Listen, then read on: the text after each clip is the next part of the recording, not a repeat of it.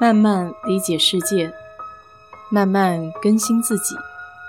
一路人生，要去开心，要去期待，要去热爱。我是 DJ 水色淡子，在这里给你分享美国的文化生活。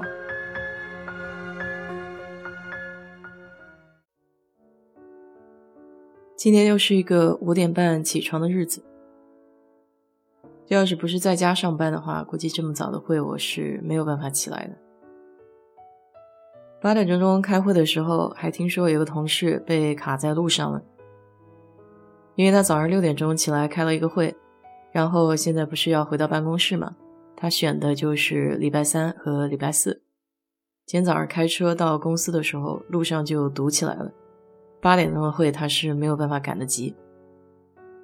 他特地下了高速，停在路边，然后给同事发了一个消息，说他没有办法参加这个会议了。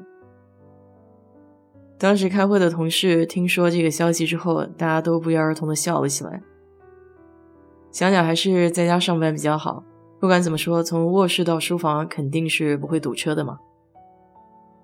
尽管今天早上需要早起，但是昨天晚上朋友过生日。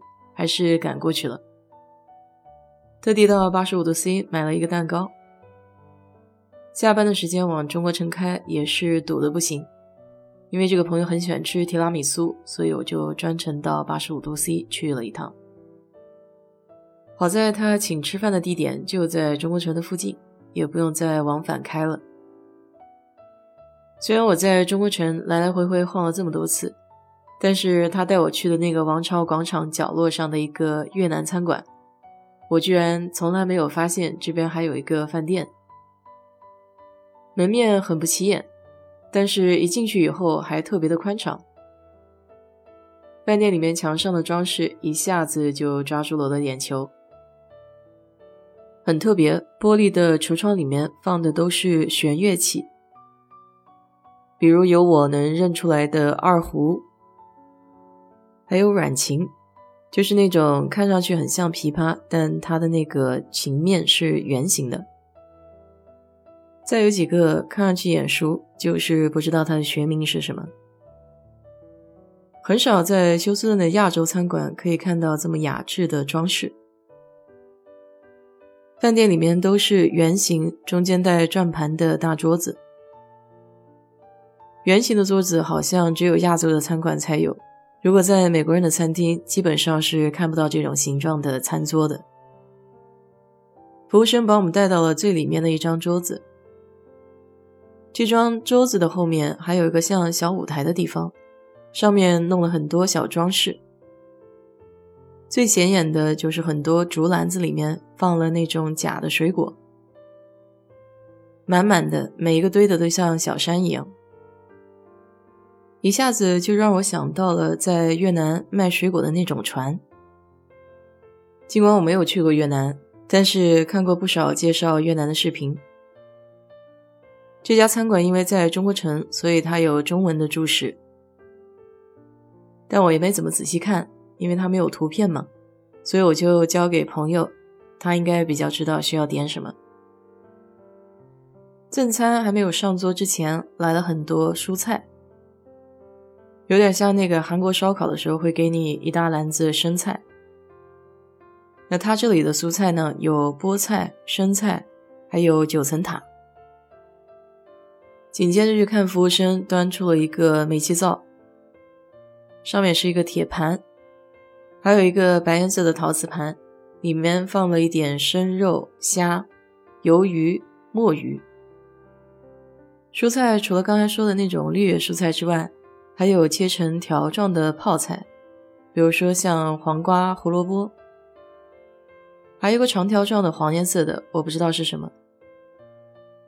后面朋友还特地考了我一下，让我猜猜这黄颜色的长条形到底是什么东西。我看着那个颜色和形状，就想会不会是蘑菇条？他说不是，然后我又猜萝卜，他也说不是。后来我实在猜不出来了，就让他说答案好了。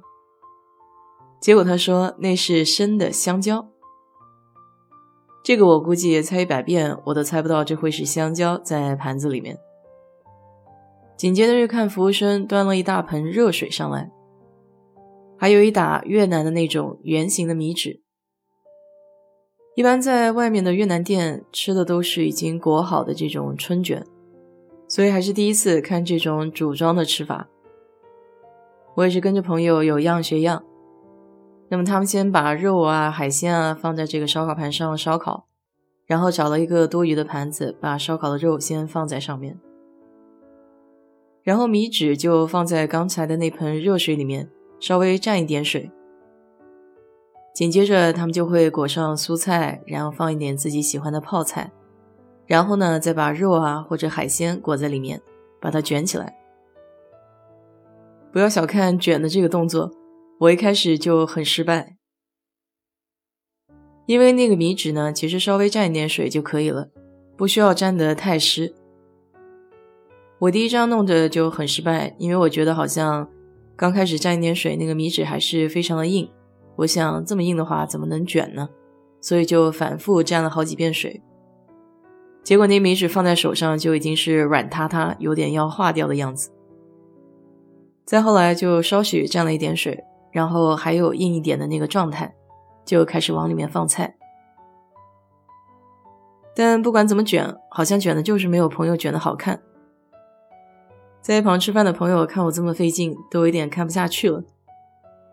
他提议要帮我卷，我还十分顽固的拒绝了他这个提议。后来他仔细观察了我整个流程，然后找出了原因，主要是我这个东西呢都放的太靠中间了。所以卷的时候怎么卷都卷不好看。他把我吃的东西往下挪了一挪，然后再让我卷试一试。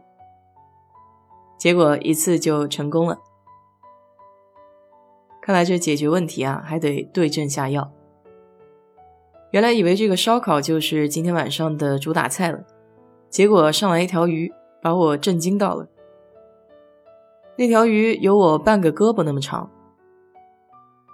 外表看起来是红颜色的，表皮看起来也非常的硬，似乎是在烤箱里烤过的。回来一查才知道，这还是一道越南名菜。他们吃这个烤鱼的方法跟刚才吃烧烤的方法也很类似，就跟我们吃北京烤鸭有点像，一张饼加点菜，加点肉，卷起来吃。吃鱼的时候，朋友又要了两份海米粉。这个海米粉的结构看上去非常像竹荪。这鱼的味道嘛，倒是一般，因为土腥味比较重，毕竟是鲶鱼，而且肉质也相对比较粗一些。就是这种吃法对我来说比较新奇。连着前面的烤肉、烤海鲜，再加上后面的这个烤鱼，我一共大概吃了有五六个这个米卷。后来我发现我卷的不成功，还有另外一个原因。就是生菜放的太多了，我一般一个米卷里面会放一片生菜，但是我看看朋友他们基本上都是放非常少的生菜，毕竟第一次吃嘛，没有什么经验。现在知道了这个米纸的好处，那么我就可以完全发挥它的作用了。自己爱吃的东西七七八八都可以裹在里面。我记得以前在网上还看到一个在澳洲的小伙子。他是把这个米纸当做凉皮用的，因为那个质感跟凉皮吃起来差不多，所以他为了省事嘛，不用自己淘米去做这个凉皮，就用这个米纸蘸上水，然后把它切一切，整一个五彩大拉皮。甚至是广东的那种肠粉，也可以多用几张米纸把它叠起来试一下，我觉得口味应该是差不多的。吃一顿饭可以延展到这么多美食。感觉去的还挺值的，不知道国内有没有这种米纸卖？要是有的话，你也可以买回来尝试尝试。好了，今天就给你聊到这里吧。如果你对这期节目感兴趣的话，欢迎在我的评论区留言，谢谢。